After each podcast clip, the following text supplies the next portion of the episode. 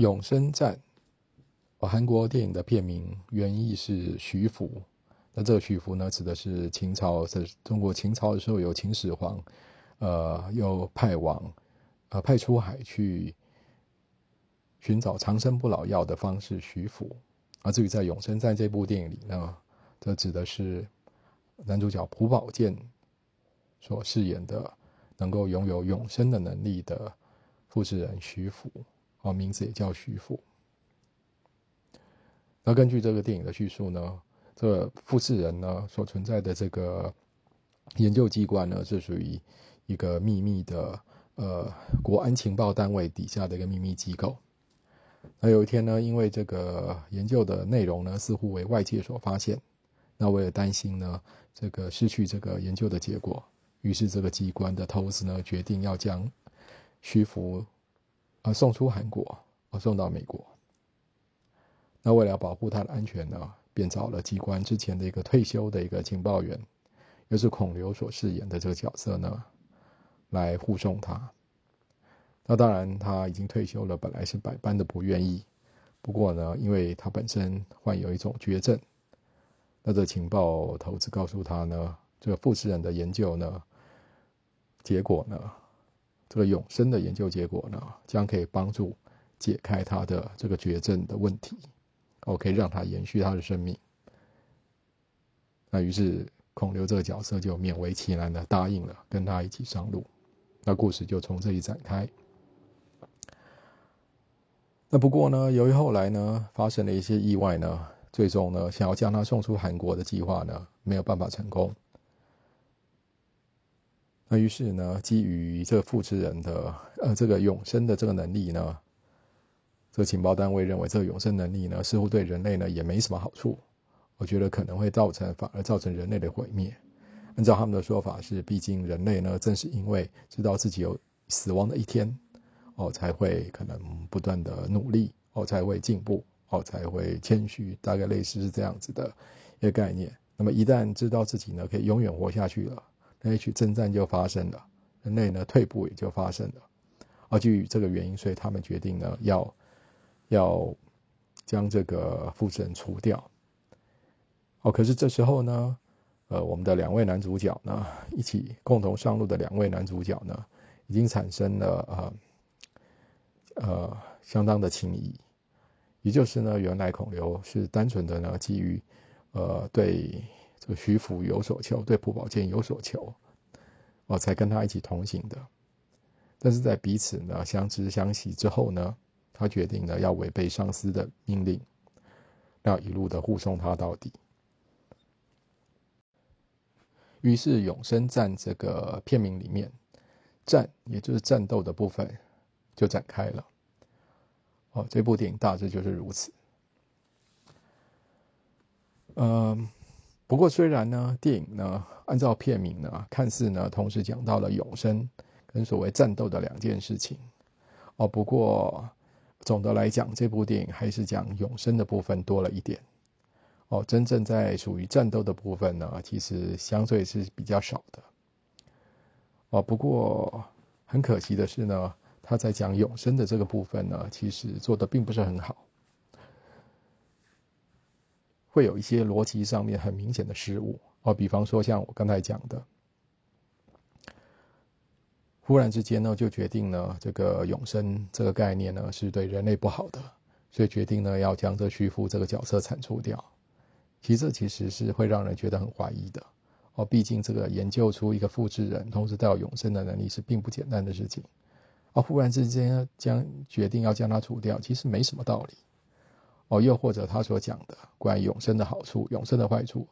其实都是相当的负面、相当的，甚至可以说相当的肤浅的。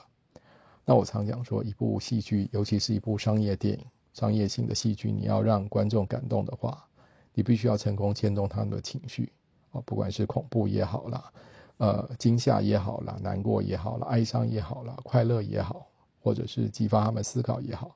你都必须要有个前提才能真正的达成，那就是你所诉说的故事必须要逻辑要非常的，必须要逻辑要非常的紧密，不能有太多的漏洞。因为每一次的漏洞出现，你就会造成观众在投入剧情的情绪会造成阻碍，会觉得一当要一要好不容易要投入情绪，又会发觉哎这里不太合理，下一次要投入情绪又觉得哎这里怪怪的，最终没有办法全程投入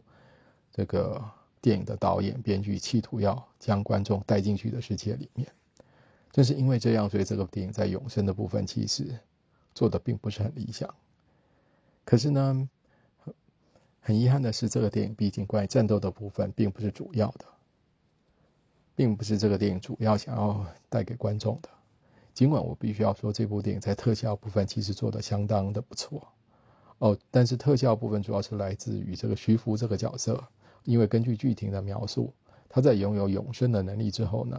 研究人员也不懂是为什么，但他就拥有了一种呃类似特异功能，一种超能力。哦，他的脑波呢可以控制外界的事物，哦，于是我们可以看到他的脑波可以控制子弹没有办法往他打过来，他的脑波可以控制前方想要攻击人的枪，哦，甚至攻击前面要开过来撞他的车，哦，我们可以想象一下，然后《X 战警》里面的，我记得是啊，《X 战警》的好几个角色都有拥有这样的超能力，啊，或者有一部呃恐怖电影叫《魔女佳丽》。啊，里面的女主角 Carrie 这个佳丽这个角色也拥有这样子的能力。那总之，这部电影在特效的部分呢，就是这些呃，它的超能力的这些战斗的场面呢，其实都非常的精彩。但无论如何，因为这毕竟不是这部电影主要的部分，所以呢，战斗场面也没有办法让观众满足。那我要说的就是，其实有些电影呢，在剧情上面虽然不够紧凑。哦，逻辑不够紧密。可是呢，如果你的你有其他部分，哦，通常会是呃动作的场面，或者是其他的相关的大场面，能够将观众的的注意力牢牢吸住的话，其实也是有可能用另外一种方式牵动观众的情绪的。哦，也就是说，透过通常是透过动作的场面或者特殊的场景的设计。最典型的例子是，比方说变形金刚哦，当我们看到变形金刚哦，有这个大卡车忽然变形，变形成一个巨大的这个呃铁金刚的这个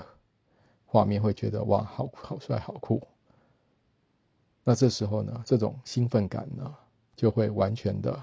将觉得对于电影有些所谓的 bug 那样子不适合感觉会整个盖过去。就比方说，像玩命关头也是一样，一路上的飞车追逐，其实观众完全处在一种兴奋的状态下，情绪完全为这些动作上面所牵动，自然不会太去追究哦一些有关于细节的部分。那可惜永生战也没有办法做到这样的程度。不过总的来说的话，这部电影仍然算是一个制作精良的的影片啊，尤其是片尾的。这个徐福这个角色以及情报的投资双方大对决的场面，我觉得那个特效的画面真的是制制作的，我自己会觉得印象非常深刻。那可以深深的感觉到，呃，从两年前看到的这个，嗯，《与神同行》哦，两集《与神同行》的大量的特效，一直到现在看到的这个《永生战》的特效，发觉韩国的特效真的是进步非常非常的多，做的非常非常的细致。哦进步真的是非常非常多，让我留下非常印象非常的深刻。嗯，那在另外一方面呢，如果说呃你是一个专门来冲着两位男演员、两位男主角、两位男演员的魅力来进戏院的话，我想大致上也是不会失望的。哦，那男主角之一的朴宝剑呢，呃，我觉得他真实的年龄应该二十六七岁吧。我在这个电影里面饰演一个应该是十六七岁的少年，其实扮相完全没有违和感，哦，可以说是保养的非常好。那另外一方面，呃，我觉得可惜的就是这个剧本并没有赋予他，呃，让他可以完全展现不管是演员的魅力哦，或者角色的魅力，哦，因为这个剧本让徐福这个角色。呃，虽然是年纪轻，但是似乎是比较偏忧郁而严肃的个性，哦，电影里面他主要的大多数的时间都在思考自己身为复制人，自己身为复制人的呃到底存在的意义是什么？哦，我是觉得这个角色如果让他显得更天真，更活泼、更热情一点，其实呃会更讨观众喜欢。我觉得或许就有机会，像我刚才讲所讲的，利用他就可以。呃，利用它来利用这个角色来成为牵动观众情绪的一个呃主要的一个方式，那也许就有机会掩盖掉一些剧本本在剧情上面或者整个故事逻辑上面的不足。那可惜并没有。那至于另外一位男演员孔刘呢，在这里在这出戏里面虽然饰演的是一个理当要身手不错的情报人员，那可惜动作场面也不多。我是觉得，大家如果对孔刘的现谍报人员有兴趣的话，可以看一下他几年前的一部电影，叫做《嫌疑犯》。他是一部从北韩到南韩的一个情报人员，哦，身手非常的矫健。认为在那部电影里面的话，他作为一个动作演员哦，可以说是相当成功的。那无论如何，《永生战》仍然算是一个制作精良的电影。那如果大家真的对永生这个概念有兴趣的话，我建议可以去看一下，呃，比方说电视剧《来自星星的你》，那里面，呃，这个男主角金秀贤所饰演的角色是一个，呃，待在台待在地球上哦，超过应该是有一百多年的一个外星人，呃，他就是一个永生的角色，哦，一直都不会老。那尽管电影在这个剧里面并没有触及了太多，他身为，呃。这个永生的角色的故事哦，主要还是男女主角的故事。我认为在那个电视剧，呃，其实某种程度上来讲，也说明了，呃，你如果当你是这个地球上，呃，极少数极少数的永生的人的话，其实，呃，会遭遇到的困境。啊，就这个困境说明的会更好的呢，会是另外一部呃电影，叫做呃《The Age of Adeline》啊，时空永恒的爱恋。那里面说由 Blake Lively 所饰演的女主角 Adeline，这个艾德琳，她在这部电影里面也是在二十几岁的时候，就因为一部意一次意外的，